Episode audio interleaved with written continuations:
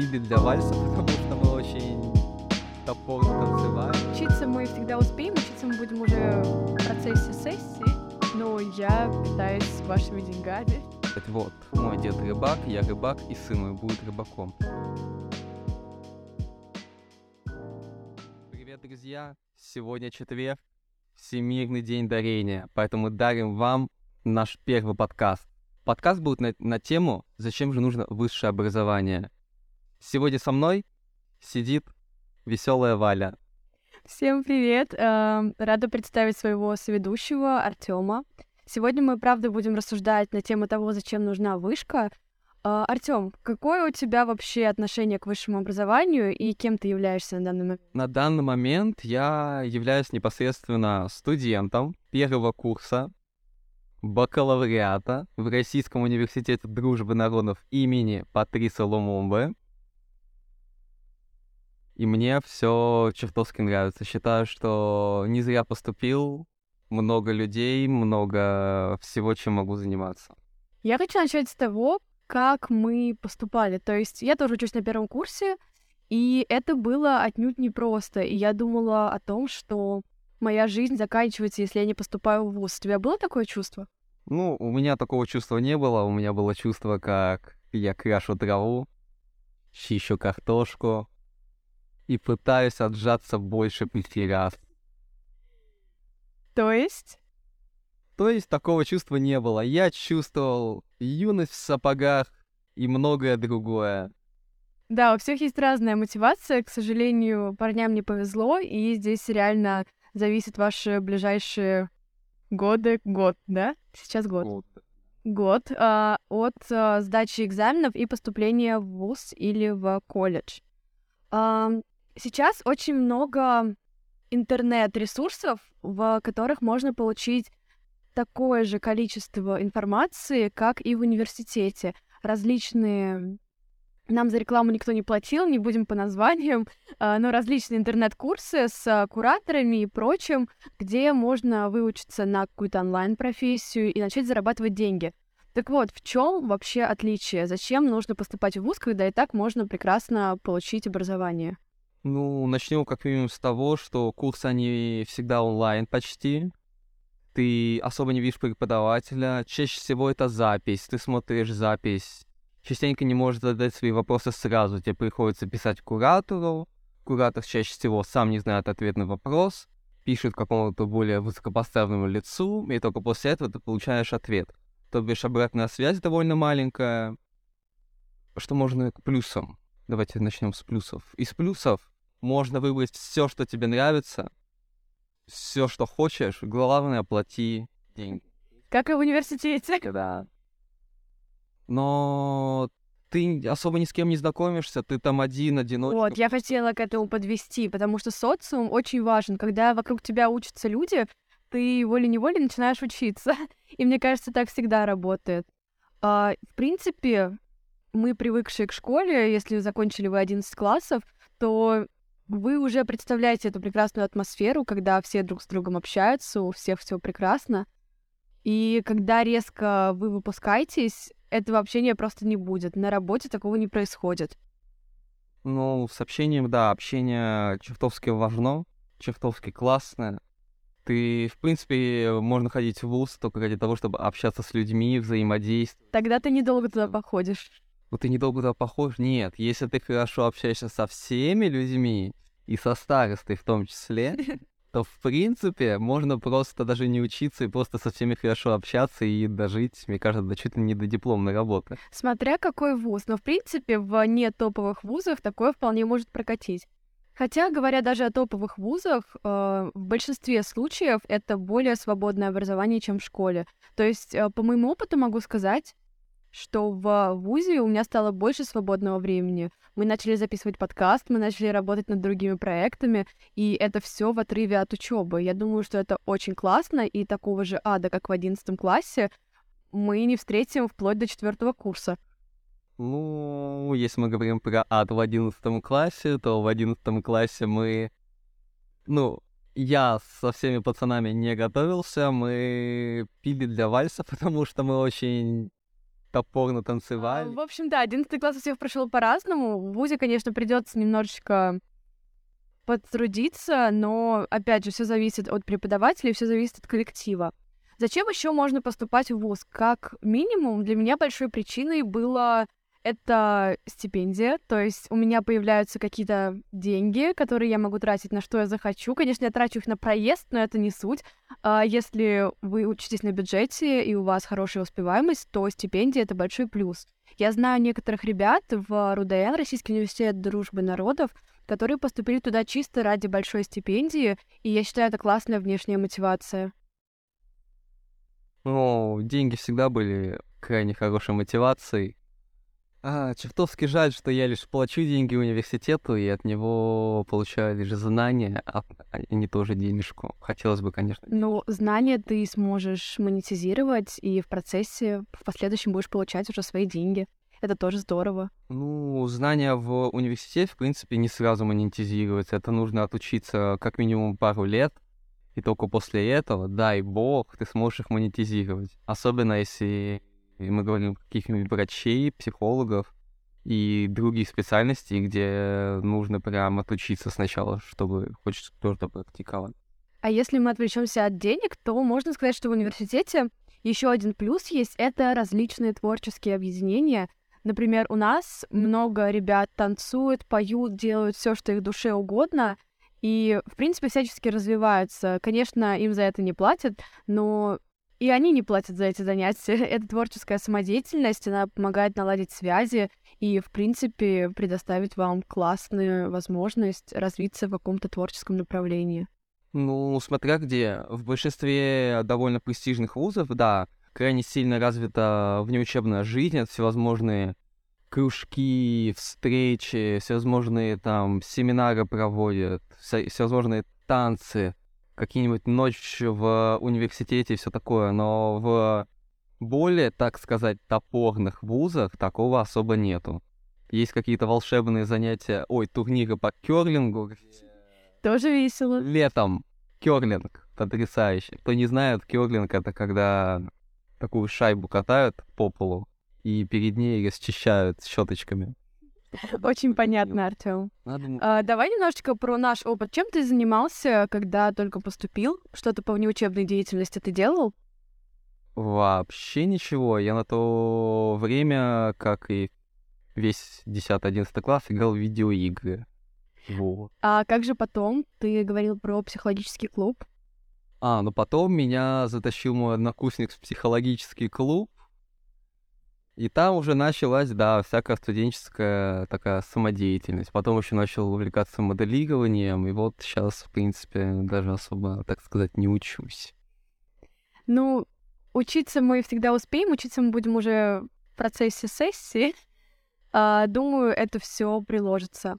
Еще давайте пройдемся по плюсу поступления в университет, А, так как большинство из нас на момент окончания школы еще не сепарированы от родителей, то есть эмоционально и физически от них не отделены, можно сказать, что признание родителей играет очень большую роль в нашем восприятии себя и, в принципе, в нашей жизни. Как ты думаешь, насколько классно доказывать родителям, что ты молодец путем поступления в университет? Если прям, чтобы что-то доказать, я думаю, не очень. Я думаю, когда ты поступаешь, ты получаешь волшебный статус студента, который в целом тебе прощает огромное количество всего, не только для родителей, но и для общества в целом. Можно много куда прийти и сказать, что вот, я студент, можно меня, пожалуйста, не бить. Скидки в музее, на поезда. Но они не только для студентов стоит отметить, это в целом такие э, социальные льготы. Ну, мне кажется, это все равно классно. Например, студенческий туризм — это потрясающее движение. Мне очень нравится ездить со своими одногруппниками по разным городам, смотреть что как, просто потому что на это появилось время, и мы стали совершеннолетними. Ну, это у нас так сложилось, что вот у нас такой хороший коллектив, что мы вместе вот сплотились, и вместе куда-то все ездим, все смотрим, везде бегаем, ходим и радуемся этому все. То есть признание родителей — это не слишком... Этого недостаточно для того, чтобы рассматривать поступление в ВУЗ. Ну, лично для меня, да. потому что я, в принципе, плохо общаюсь с родителями, мне было как-то наплевать абсолютно на их мнение, я поступил туда, куда вот рука легла. Ну, в любом случае, всегда можно поменять направление своего обучения, и если вы сейчас в одиннадцатом классе и раздумываете над тем, куда вам поступать, и понимаете, что вы понятия не имеете, но хотите получить высшее образование по какой-либо из причин, которые мы назвали ранее, или по своей, то поступайте куда-нибудь. Вполне возможно, что вы переведетесь уже на первом курсе с минимальной сдачей каких-то экзаменов. Также мы подготовили кейсы, точнее, нам написали э, ребятки, которые учатся в одиннадцатом классе, и у них возникли некоторые проблемы с поступлением. И я начну с первого кейса и прочитаю его. Привет, меня зовут Даша, я учусь в одиннадцатом классе. Мои родители кардиохирурги. Я знаю, они хотят лучшего будущего для меня. Родители считают, что медицинское образование откроет передо мной все двери. Я готовлюсь к экзаменам по химии и биологии, часто выгораю. Думаю о том, что не хочу быть врачом. Мысли о будущем пугают, ведь если не медицина, то что? Вот такое вот сообщение, и я полностью понимаю Дашу, потому что это была моя ситуация в 10 классе. Я тоже думала, что я буду врачом. Меня, конечно, не родители к этому принуждали, но я думала о том, что это уважаемая профессия, и это классно. У тебя тогда когда-нибудь такое было? Ты думал что-то вроде вот я стану каким-то юристом или врачом, и все будет в моей жизни прекрасно, и меня будут уважать люди. Ну, у меня такого не было. У меня в целом довольно меркантильные взгляды. Я думаю, вот сейчас поступлю на экономиста, буду получать много денег. Хотя на юридический тоже думал, потому что для меня немного интересная тема, все как это работает. И в целом не могу сказать, что прям почетно какая-то вещь, но дает какой-то вес тебе в обществе. Вот, я юрист, я тебя сейчас засужу, ты с кем вообще общаешься? И многие люди из-за непонимания думают, такой, да, он, наверное, меня засует, не буду с ним ссориться, пускай идет своей дорогой, сделаю то, что он хочет. Твое оправдание ты и так так говоришь. Но знаю уже немножко Конституцию, закончики всякие. А здесь еще стоит вопрос денег, насколько я тебя правильно поняла. То есть ты говорил о том, что это высокооплачиваемая профессия, как, собственно, и врач. Если ты дойдешь до того, что будешь много получать как врач, будешь каким-нибудь главврачом или кардиохирургом. В принципе, в Москве такие специалисты получают много. Насколько правильно, по твоему мнению, идти в ВУЗ и сразу смотреть зарплату должности какой-нибудь, на которую ты поступаешь? На специальность? Смотреть сразу работу, которая вот я сейчас закончу университет, буду получать 300 тысяч. Да, нужен опыт минимум 15 лет, но как-нибудь наберется. Нет, так не работает, нельзя смотреть, потому что вы смотрите сейчас вот эти все цены, и потом начнется завышенные ожидания студентов, которые думают, что они сейчас выпустятся, будут зарабатывать по 150 тысяч, или как у нас на семинаре говорили люди, что вот, буду зарабатывать от 300 тысяч в месяц. Я крайне сильно удивился с этому, мне бы хотя бы 60 после студенческой, после студенчества зарабатывать, так как у меня нет никакого опыта. А, а как же все вот эти вот рекламные объявления, которые есть в онлайн-школах. Например, там какой-нибудь веб-разработчик, и вы будете зарабатывать от 100 тысяч после окончания обучения. Как ты думаешь, оно работает, когда мы говорим о более практикоориентированных профессиях с наличием портфолио?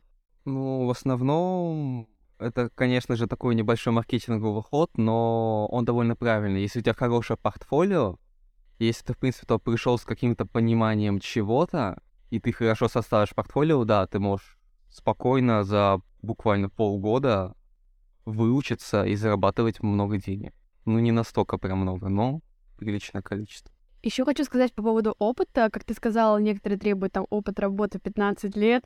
А, как получить опыт, когда ты студент, когда ты не можешь пока что устроиться на работу, ты учишься в научном отделении? Нам сказали, например, что можно участвовать в каких-то мероприятиях как волонтер. То есть, по факту, опыт у тебя есть, тебе просто за это не платили.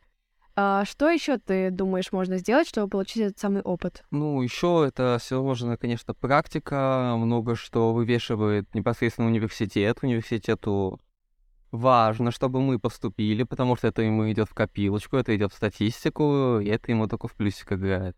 Поэтому он э, организует всевозможные мероприятия, которые тебе дают какой-то там опыт, э, какие-то там мероприятия, которые потом можно не, не без стыда вписать в портфолио, что вот, я прошел то-то, то-то, я молодец, у меня есть опыт в том-то, том-то, возьмите меня, пожалуйста. Да, в том числе обучение от университетов. То есть по крайней мере, московские вузы в большинстве своем, не знаю просто за остальные, э, представляют какие-то проекты или сотрудничают с какими-то другими кафедрами, на которых можно получить доп. образование. Например, у нас от кафедры сейчас поехали девочки учиться на вожатых. И они уже смогут зарабатывать на этом с этого лета. И мне кажется, это безумно здорово, потому что университет уже оплатил им это обучение. По факту это включено в стоимость. Ну, включено в стоимость для кого? Для платников бы было бы включено. Ну, я питаюсь вашими деньгами. Да. Вернули бы мне хоть часть, бы потрясающе. Ну, ты можешь перейти на бюджет, если будешь хорошо учиться. Это, кстати, тоже стоит упомянуть. Если вы понимаете, что вы сейчас не поступаете никак на бюджет, но думаете, что вы сможете поддерживать хорошие оценки и отношения с преподавателями и кафедрой, то вполне возможно, что на втором-третьем курсе у вас получится перевестись на бюджет при условии наличия мест бюджетных. Ну, стоит отметить, что таких бюджетных мест крайне мало, но многие почему-то не знают, что платник может перевестись на бюджет, поэтому никому об этом не говорите. Просто втихую молчите, информациясь, и потом переводитесь на бюджет.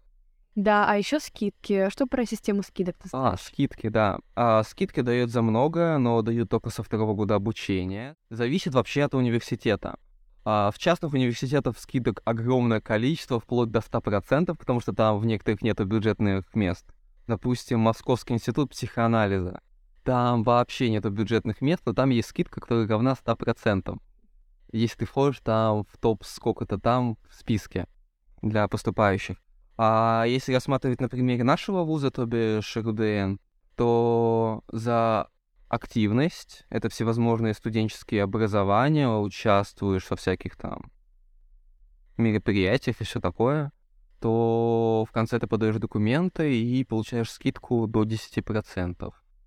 За хорошее обучение тоже также можно получить скидку. Скидки вроде как не суммируются. Да. Также за спортивные достижения.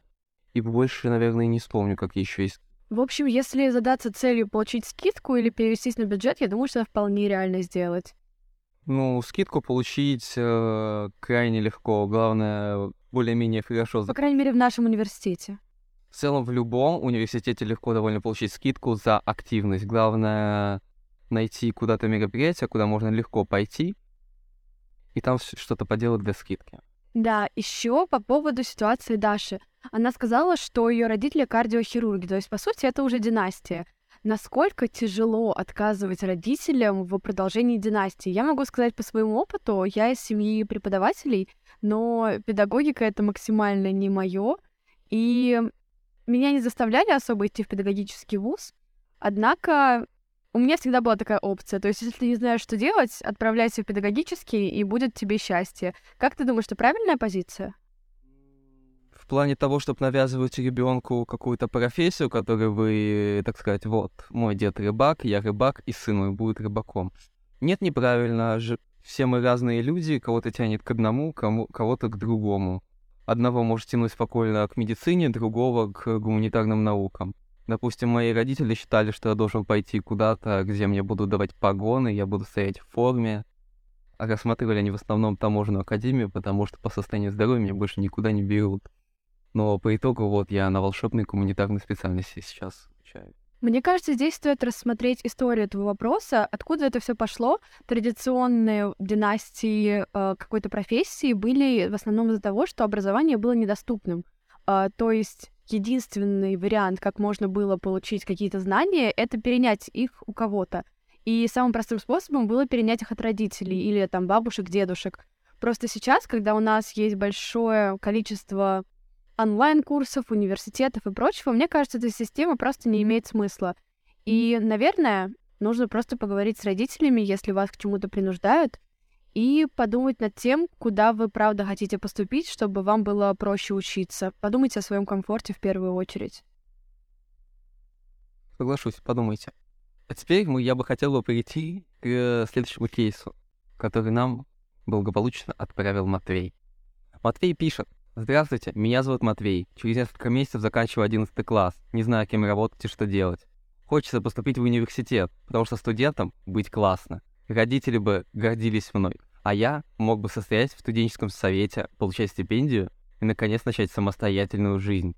Я не знаю, кем стану и кем хочу быть. Просто хочу перейти на какой-то новый уровень в своей жизни. Это нормально, что я пошел в университет не за знаниями?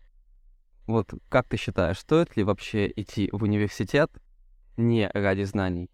А, я думаю, что да. У меня отчасти похожая ситуация. А, здесь хотела бы ввести небольшую терминологию, не будем сильно душнить, но разбирая мотивацию, скажем о том, что она есть внешняя и внутренняя. Внутренняя мотивация — это когда вы сами хотите что-то сделать, и она держится чисто на вашем энтузиазме по факту. А внешняя — это такие факторы, как стипендия, не идти в армию, получить какое-то заряженное окружение. И вот здесь мы говорим о внешней мотивации. И внешняя мотивация — это очень классная вещь. Единственное, она слабее, чем внутренняя. И если вы, ну, прям вообще не хотите учиться, хотите просто тусоваться с друзьями в студенческом сообществе, да, будет грустно, вы, скорее всего, вылетите рано или поздно. Но если у вас есть хоть какой-то интерес в том, чтобы получить образование, и вы хотите просто перейти на новый уровень, то я вас поддерживаю, потому что это абсолютно моя ситуация. Просто хочется побыть как-то взрослее, что ли, и получить вот этот вот статус студента, который дает очень много плюшек. Ну, то есть обязательно ли вообще знать, кем ты должен идти? Вот это вот, как говорят все учителя. Вот, решите, куда вы пойдете сразу же, чтобы сразу начать готовиться к ЕГЭ. Обязательно ли я должен знать за несколько лет до поступления, кем я хочу стать и кем я хочу работать всю свою оставшуюся жизнь? Как я люблю эту тему, боже. А, я в девятом классе очень сильно истерила по поводу того, что я не знаю, куда я пойду, что со мной будет, я умру где-то в канаве.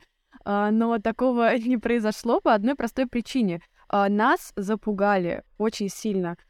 Когда я написала первый экзамен, я вышла из аудитории и подумала, блин, оно всегда было таким простым, не в плане экзамена, а в плане ощущения. Вот я написала, и все. И к этому я готовилась столько времени. Это было настолько странно. А, и я думаю, все это очень переоценено. И мы решаем, кем мы хотим быть каждый день. И если нам вдруг что-то разонравится, мы больше не в прошлом, когда у нас была возможность получить только одно образование и все, и работать на одной фабрике, на одном заводе, больше ничего не делать. У нас есть много вариантов. У нас есть э, профессии, которые, на которые можно не обучаться в университете, однако диплом станет такой себе подушкой безопасности, что ли? Что ты думаешь? Ну, подушка безопасности, ну, обычная получше, конечно, будет, но диплом тоже пойдет. В принципе, да, диплом это... Подставка. Подста... Шикарная подставка. А золотая медаль открывашка для бутылок. Ну, золотой медальки у меня нет, конечно. Потерял очень хорошую открывашку для бутылок. А, диплом. Штука, на самом деле, классная. Кто бы что ни говорил, вот эти вот все шутки, вот, я режу колбасу на своем красном дипломе или эти... Главное, что он есть. Да, это э, очень огромный плюс для работодателя любого, даже если у тебя нет опыта. Это все равно классно. Ты говоришь, вот, я закончил вот это, вот это, я готов. В принципе, когда будете устраиваться на работу, помните одно, вы, даже если вы ничего не знаете, скажите это своему человеку, вот, который... Работодатель. Работодателю, точно. Скажите, что вы ничего не знаете, но вы хотите учиться. В принципе, большинство молодежи сейчас так и берут. Сейчас, в принципе, уходит дедовщина, приходит новое поколение, и новое поколение берет просто с невероятной радостью людей, у которых горят глаза, и обучают их всему, чему знают сами. Тут хотелось бы еще упомянуть такой термин, как девальвация. Ты знаешь, что это? А девальвация знаком с этим термином только из экономики.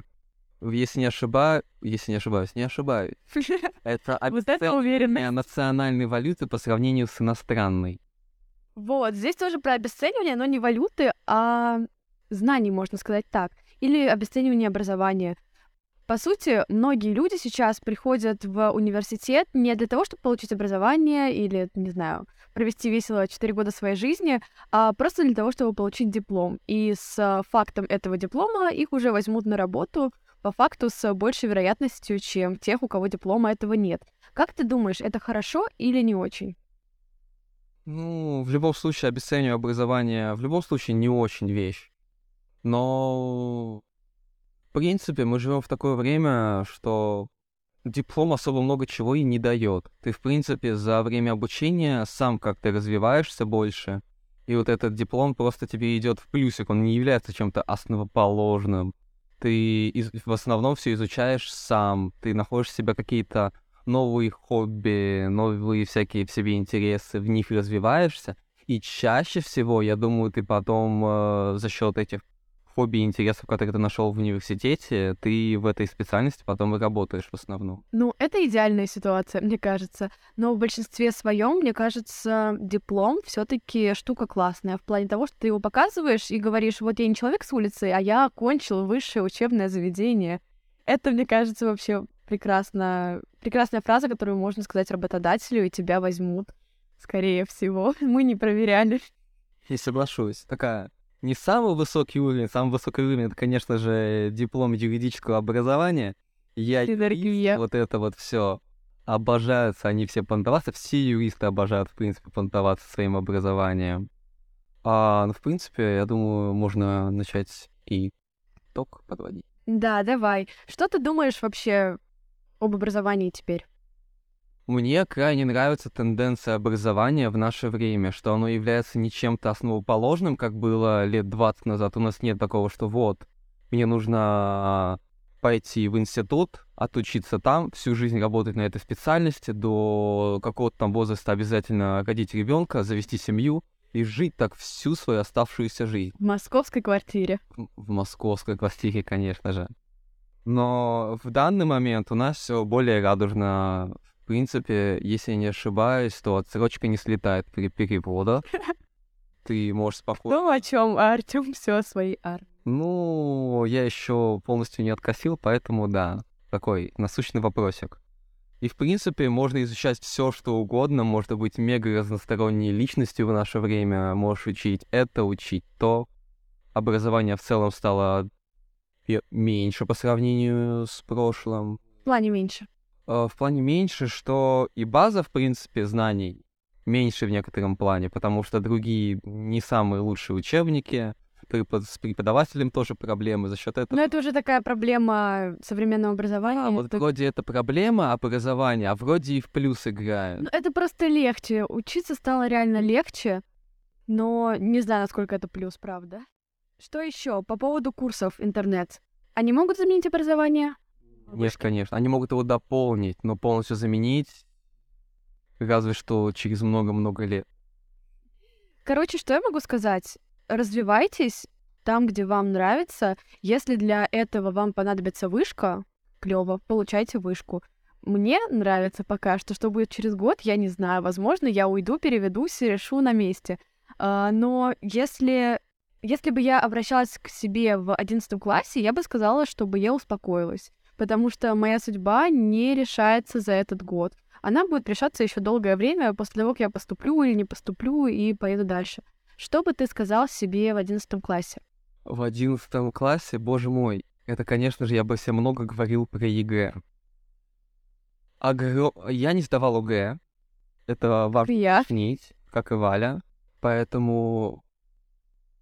Поэтому очень сильно запугивали, очень было страшно, а я еще непрошибаемым троечником был. Я думал, что вот, сейчас не сдам, здравствуй небо в облаках, здравствуй юность в сапогах. Но а, пришел на первый экзамен по русскому языку, конечно же, со шпорами, как величайший троечник. Ребят, ЕГЭ это не настолько плохо, как вы считаете. Не сидите бессонными ночами, готовясь к нему. Лучше перед экзаменом, без шуток, как многие говорят, поспать. Я когда сидел перед химией, мне говорили на вебинаре, я открыл первый вебинар за два года, мне говорят, вот, поспите. Я такой, какой поспать? Я не готов, а слово «са». Ну, нужно готовиться чуть-чуть заранее хотя бы, вот немножечко. Если вот вы сейчас слушаете нас в мае, то готовьтесь, начинайте. Самое время. Если вы считаете, что все прям плохо, прям могила, то просто живите, ребят. Шпоры — ваше все. Говорю, как троечник троечникам. В общем, ЕГЭ это не страшно, ваше будущее в ваших руках, и образование может вам в этом помочь. И на этом мы заканчиваем. С вами была Валя и... И Артем. Это был вам подкаст, и всем пока. Пока-пока.